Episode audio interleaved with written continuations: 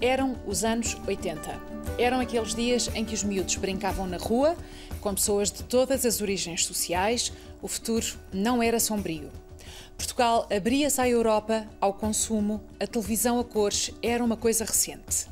João da Borda da Gama nasceu em 1977, o seu bairro era o Lumiar. Filho único, tem seis filhos que não brincam na rua. Os seus pais não lhe deram uma educação religiosa, ele converteu-se ao catolicismo já adulto. Foi secretário de Estado da Administração Local por 27 dias, no segundo governo de Passos Coelho.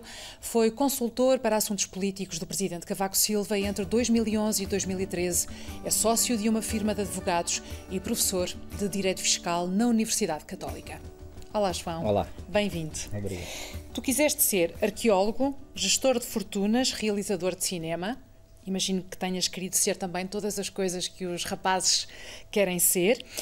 Uh, astronauta, jogador de futebol. Não, nada disso. Mas acabaste por tirar direito, arrancar um 18 no mestrado, tendo como arguente o, o professor Marcelo. E a minha pergunta é: tu cresceste a pensar que podias ser tudo, podias escolher no fundo, e que a escolha era um trunfo, um privilégio?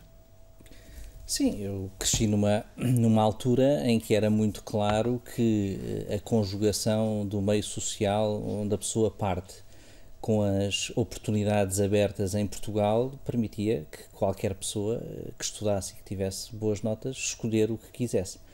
Eh, a questão eh, económica é sempre uma base, mas não é como em gerações anteriores em que as pessoas tinham que trabalhar, portanto já havia uma democratização dessa possibilidade, o que foi ótimo, foi uma consequência naturalmente do 25 de Abril e do progresso económico, mas por outro lado também havia uma quantidade de escolhas já, de, de escolhas de qualidade de ensino universitário e começava a haver e se fosse hoje talvez tivesse feito as coisas de outra forma, mas começava a haver também a possibilidade da pessoa ir podendo estudar para fora, não é? Coisa que antigamente apenas por fuga ou os muito privilegiados o poderiam fazer. E isso é uma, é uma circunstância que se começa a desenhar e que hoje continua em Portugal e, que, e da qual eu beneficiei e muita gente. E isso é que fez Portugal também evoluir, não é? Essa possibilidade de escolha, das pessoas poderem estudar o que queriam, eh, estudar onde queriam e ter escolha, não é? Ter escolha. Isso é uma coisa muito, muito boa. Uh, fantasmas da geração do teu pai que já não são os teus. Já não vais para a guerra. Alguma vez ouviste a tua mãe e o teu pai, tu nasceste em 77, vamos frisar, uh, mas muitas mães disseram uh, aos seus filhos, quando se deu a revolução, já não vais para a guerra. Esse fantasma ainda chegou até a ti? Ouviste alguma vez a tua mãe dizer uma coisa parecida? Não, não, não, não ouvi. Uh, não, não ouvi isso em concreto. A minha, o meu avô, o pai do meu pai, era militar e teve, esteve na, na guerra durante, não sei, 7 ou 8 anos. O meu pai era militar durante o 25 de Abril, estava a cumprir o serviço militar. O meu tio, irmão da minha mãe, o único irmão da minha mãe, era militar nos comandos. Portanto, eu tenho. Uh, tinha uma ligação, digamos, muito, muito forte a pessoas que, que, tinham, que tinham realmente estado na guerra, com tudo o que isso uhum. significa, mas isso nunca foi, pelo menos nunca foi dito assim. Acredito que a minha mãe, até por ter um irmão que esteve várias vezes em perigo, uh, uh, o tenha pensado, mas isso não, não, é, não fazia parte do discurso, do, do, discurso, não havia muito esse discurso, pelo menos que eu, que eu me lembro, até porque se calhar pela distância já ao final da guerra em que nasci, depois quando isso começa a ser relevante, mas isso é, calculo qualquer pessoa que tenha um filho rapaz e que tenha passado por uma guerra pense nisso, acho que isso é, é inevitável. É? Uhum. O, teu, o teu pai um, é o Jaime Gama. Uh, isto foi uh, uma sombra, tentaste marcar a tua individualidade, uh, tentaste imitar, foste prejudicado, foste privilegiado? Eu acho que um pouco disso tudo, não é? Acho que isso uh, se verifica em relação a qualquer filho e qualquer pai ou qualquer filha. E qualquer pai é sempre uma, uma dinâmica uh, existente e, e, é um pouco disso tudo. Naturalmente que, sendo eu filho de uma pessoa que teve uma preponderância na vida política portuguesa durante muitos anos, Uh, isso, já acho que uma vez disse numa entrevista a ti, acho que acredito que isso me tenha prejudicado algumas vezes, que me tenha beneficiado outras vezes. A única coisa que eu espero é que o saldo seja nulo entre as vezes que fui prejudicado sem ter culpa nenhuma e que fui beneficiado sem ter razão nenhuma. O teu pai, agora com alguma graça, diz que é um ex-tudo e, sobretudo, motorista dos teus netos. É, sim, é, faz muito isso, faz, ajuda muito, os meus pais ajudam muito com os netos e o meu pai, sim, tem muito tempo e muita dedicação. Aliás, neste momento são as férias da Páscoa e dois dos meus filhos estão com os meus pais e aliás devem estar neste momento a ser transportados a supermercados, que é um programa que o meu pai e os netos adoram, que é visitar vários supermercados por dia. Ninguém nascido em 77 tem seis filhos. Sim. é uma coisa muito, muito singular. Foi, uh, foi uma escolha. Porque é que tens seis filhos? Tu Sim, e a Joana. Foi, foi, foi, uma escolha, não, não apareceram, é verdade, não foi, não foi esse caso. Há, por vezes, eventualmente, famílias numerosas que os filhos uhum. aparecem sem saber como, aqui não foi o caso. Foram, uh, não foi esse o caso, mas. Uh, mas também não tenho uma explicação para isso, ou seja, percebo que não seja comum, percebo que. Eu acho que a decisão de ter filhos e não ter filhos, já uma vez escrevi isso, radica muito em coisas muito parecidas, que é como é que nós nos relacionamos com, a, com, o medo da morte, com o futuro, como é que nós encaramos o futuro. E, e, pessoas diferentes têm perante isso reações diferentes e às vezes opostas, não é? É a minha interpretação hoje. Acho que é uma coisa insondável das pessoas e, e, e, é tão insondável quem decide ter só um filho, quem decide ter seis, não, não, não há uma explicação. Era fácil fazer aqui uma explicação, sim, porque é tão bonito e as pessoas e tal, mas não é assim que as coisas se passam na vida real, não foi assim que se passaram, foi, foi Mas pode elaborar um pouco mais sobre isso? No fundo, tem que ver com a nossa relação, com a nossa finitude, com a nossa mortalidade sim, e, portanto, os filhos como extensão. E, e, acho que isso é que leva a que ou tenhas muito como prolongamento ou não tenhas, porque há a inevitabilidade do fim trágico de todos nós e do sofrimento e de morrermos. Não é? E, portanto, isso pode levar a reações opostas. Acho. É a minha interpretação hoje, que faço hoje sobre, sobre esse comportamento humano. Não é muito elaborada, mas não, não consigo ver para além disso. Ou seja, perante essa finitude e a certeza do sofrimento, podes ter reações opostas, não é? Quando, quando, isso, é, quando isso é possível. E, e, acho que tudo isso são modos nós, que nós temos de lidar com o futuro e quando se encontram duas pessoas que têm esse modo de lidar com o futuro, as coisas acontecem de uma maneira, quando acontecem, acontecem de outra. Há, eh, todo aquilo que são explicações e que são muito comuns sobre, eh, sobre outras considerações, acho que são sempre secundárias, eh, secundárias a isso. Naturalmente que as pessoas podem dizer, bom, mas tens seis filhos porque podes ter seis filhos, uhum. porque tens dinheiro para ter seis filhos. Isso é verdade, isso é óbvio que é verdade, mas, mas a o processo não é esse, não é? Porque há muita gente que tem dinheiro e que não tem filhos, há muita gente que não tem dinheiro e que tem muitos filhos. E, portanto, o processo é mais subtil, mais interior do, do que isso. Mas ter seis filhos condiciona as tuas escolhas profissionais, nomeadamente, porque de facto tens de ganhar dinheiro. Infelizmente. para sim. para uh, tu e a tua mulher, para, sim, sim, para é. sustentar uma família de oito. É, isso é um facto, é verdade mas é, é, a vida. A relação entre pais e filhos mudou muito e, e, já não tanto na tua geração, mas também, mas sobretudo na geração do teu pai, o pai encarnava essa figura da autoridade. Uh, sentes que és um pai muito diferente? Uh... O meu pai não é muito autoritário, portanto aí talvez eu seja mais autoritário que ele. A diferença às vezes são compensações e portanto aí a, pergunta até é, a resposta é ao contrário da, daquilo que seria o, o, o normal. Acho que há coisas diferentes, há uma maior proximidade, há uma maior proximidade no sentido cultural mais do que outro. Há, pelo menos há uma tentativa que eu faço, uhum. uma maior proximidade cultural mais do que mais do que uma proximidade humana, uma, acho que hoje há uma maior proximidade, mas também porque, porque a cultura está muito mais difundida, não é? Eu tenho no Instagram coisas parecidas com o que os meus filhos veem, as minhas filhas mais velhas veem no Instagram e, portanto, talvez também por curiosidade minha, eu consiga tentar ter uma proximidade maior, uh, ou, ou acabo por ter uma proximidade maior de, no acervo cultural global do que antes. Vejo mais essa, vejo mais essa diferença, acho que não, não, não vejo muitas diferenças, eu tive uma, uma educação uh, que não tem, não, não, vejo essa diferença geracional no meu caso. Percebo a pergunta, mas não, não, não a senti. Uh, acho que as coisas são diferentes porque são, porque é, porque é diferente, mas não tanto nessa, nessa questão da, da geração e do comportamento para com, para com o outro. Uh, como eu disse, tu converteste ao catolicismo já, já adulto, um, é uma das tuas singularidades se posso, se posso enunciar assim. Eu gostava de ler um, um fragmento deste livro tão bonito do, do, José Tolentino Mendonça, O Elogio da Sede, que tem o prefácio do Papa Francisco, que aliás é uma espécie de resumo uh, uh, do, do curso que o, que o Papa Francisco, sim, sim, uh, perdão, que o Tolentino, deu. agora Cardeal Tolentino, deu. Uh, Impressiona-me este, este fragmento. Jesus pede: dá-me de beber a sua sede não se, não se materializa na água, porque não é de água a sua sede, é uma sede maior. É a sede de tocar as nossas sedes, de contactar com os nossos desertos, com as nossas feridas. É a sede dessa parte significativa de nós mesmos que fica tão frequentemente adiada, abandonada à solidão. É a sede dessa porção de nós, porção suspensa, omitida, calada, para a qual não encontramos interlocutor. Sentiste esta sede? Foi assim que te encontraste com o catolicismo? Eh, sim, eh, em parte. Eh, essa, essa, essa, essa parte do livro, que é, é muito bonita, aliás, como o resto do livro, eu acho que descreve uma, descreve uma, das, uma das partes, não é? Da experiência religiosa por qual acho que toda a gente passa. Há uma parte mais comunitária, há uma parte mais ideológica, no sentido de aderir a um credo e de pensar e de pensar nas coisas de uma forma diferente. Depois há uma parte de fazer parte de uma comunidade e depois há essa, essa, essa fase, não é? Em que a interpelação é interna e nos obriga a contactarmos connosco próprios, a irmos às nossas profundezas, a perceber o que é que queremos, o que é que não queremos, porque é que queremos e porque é que não queremos.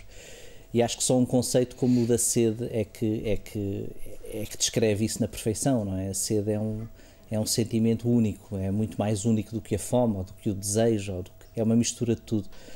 E, e isso é, é, é, uma ideia muito é uma ideia que está muito presente na Bíblia e na, e na figura de Jesus Cristo, mas é muito singular porque tem a ver com a nossa relação connosco próprios e com, e com nós sermos os atores uh, dessa busca e termos essa responsabilidade. Isso é uma grande responsabilidade, é um grande peso. Ou seja, eu quando ouço isso e quando li isso e quando penso sobre isso, vejo isso na perspectiva da grande responsabilidade e do grande abismo perante, isso nos coloca, perante o qual isso nos coloca, que somos nós próprios.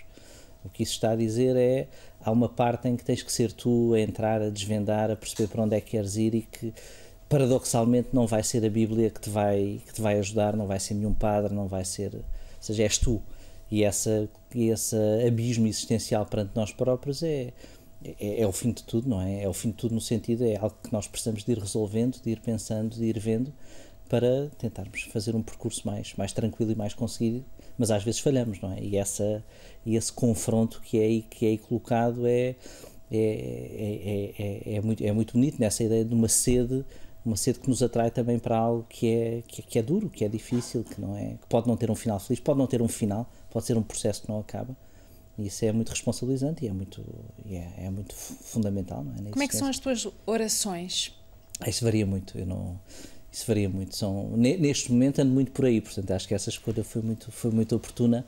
São, são mais diálogos eh, sem, sem resposta comigo próprio e tentar perceber onde é que está o caminho eu certo tinha, e o caminho errado. Não é? Eu tinha aqui eu tinha aqui uma outra passagem. Qual é a melhor oração? Não hesitemos, é aquela que neste momento podemos fazer. Será insuficiente, limitada, imperfeita, tosca, balbuciante ou rudimentar? É como é. Será pobre, fragmentada, distraída ou dispersa? É, é isso. É, é, é que é que podemos fazer, que é sempre melhor do que nenhuma. Bom, palavras. Uh, sinónimos, se conseguires. Hum. Dúvida, duvidar, descrever. É existir. É existir? É existir. Como assim? Duvidar é existir, ou seja, é, faz parte é aquilo que define a existência, não é? Essa dúvida constante. Se, se é esse o conceito de dúvida, se é, um, se é essa a ideia de dúvida, não é? Uhum. Duvidar de questionar é, é, a definição disso. E como é que se lida com essa angústia? De existir é, e de. É difícil. E de duvidar. Uns têm seis filhos para tentar não pensarem muito nisso. Conheces aquela, uh, aquela frase que serve de uh, mote ao uh, Grande Sertão Veredas, do João Guimarães Rosa, ele diz: Viver é um negócio muito perigoso.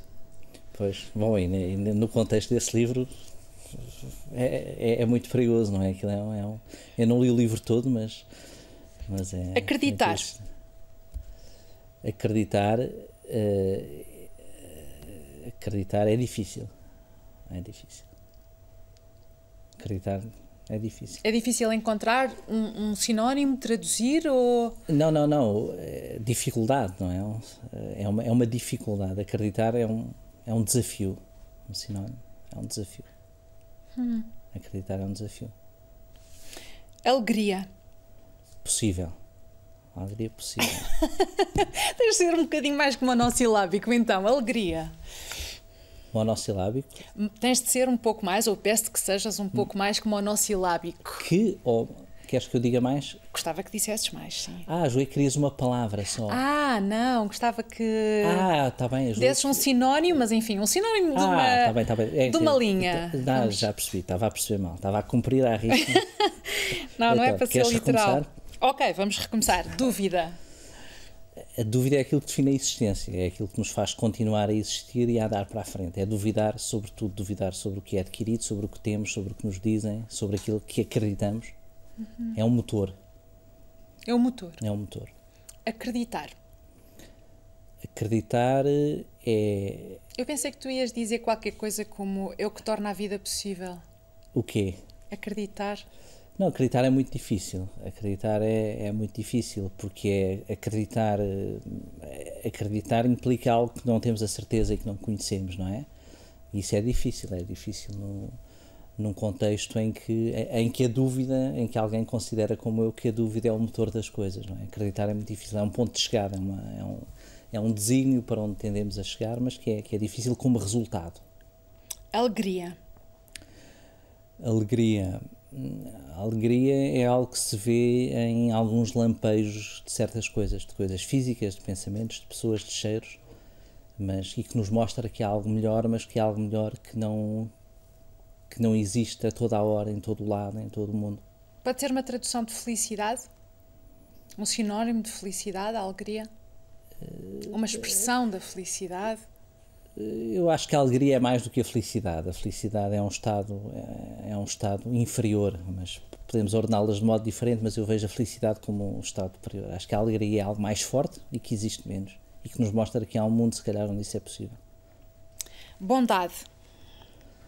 A bondade é o que deve é, é uma das a bondade é, é uma das é uma das traves mestras que deve orientar o nosso comportamento.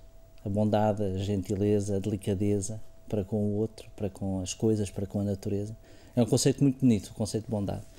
Muito difícil, claro, mas uh, acho que deve, acho que é um conceito retor no sentido que é uma ideia que nos deve levar a questionar aquilo que fazemos e que não fazemos, mais até do que outros mais fortes que por vezes nos do que está bem, do que está mal, do que torna um mundo melhor. O conceito de bondade ajuda a resolver muitas coisas.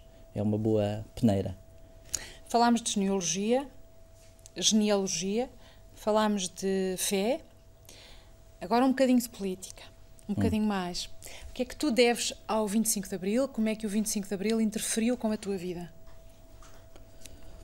Acho que o 25 de Abril uh, diretamente, uh, seja, diretamente interfere com, com, a minha vida no sentido em que eu cresço numa, numa sociedade que a princípio e no início, e ainda hoje, é muito marcada uh, pelo que aconteceu no 25 de Abril, pelas forças políticas que se estabeleceram, pelas divisões esquerda-direita, por aquilo que foram os, os, os, adquiridos e consolidados de Abril, não é? E tudo isso marca aquilo que é hoje a possibilidade de ação política, aquilo que é o nosso tecido económico. Claro que Portugal não ficou petrificado no pós-25 de Abril, a adesão à União Europeia, a, a melhoria das condições de vida, tudo isso fez Portugal ser um um país mais liberal, uma economia mais aberta, eh, mas ainda somos, em muitas coisas boas e em muitas coisas, porventura, menos, menos boas, vítimas da, da, estrutura de pensamento que não é vítimas do 25 de Abril como coisa mal, mas é vítimas do que se estabeleceu para garantir, uh, para garantir as conquistas do 25 de Abril que foram fundamentais. Isso, e, e, isso, passados estes anos todos, ainda continua eh, até invisivelmente a determinar, não é, as gerações que, as gerações ou seja, há, há, uma elite eh, económica, financeira, política que é que surgiu do 25 de Abril.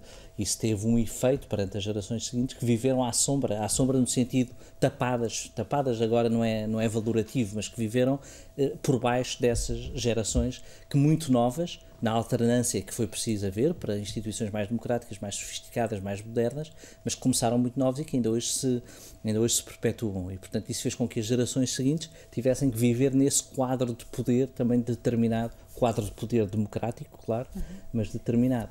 Uh, e isso é, é, eu acho que isso é uma consequência que, que, que, é, muito, que é muito visível do, do 25 de Abril. Acho que já não há muito aquela consequência de ou aquela divisão de democracia não democracia, embora agora não é os totalitarismos nos obriguem uhum. a voltar a pensar isso, mas durante muito tempo isso não foi uma questão, felizmente, não é? Portanto, ali nos anos 80 as coisas começaram a normalizar, mas o que daí resultou uh, continua a ser, uh, continua ainda a ser uh, visível, ou pelo menos a ter efeito. João, muito obrigada. Obrigado.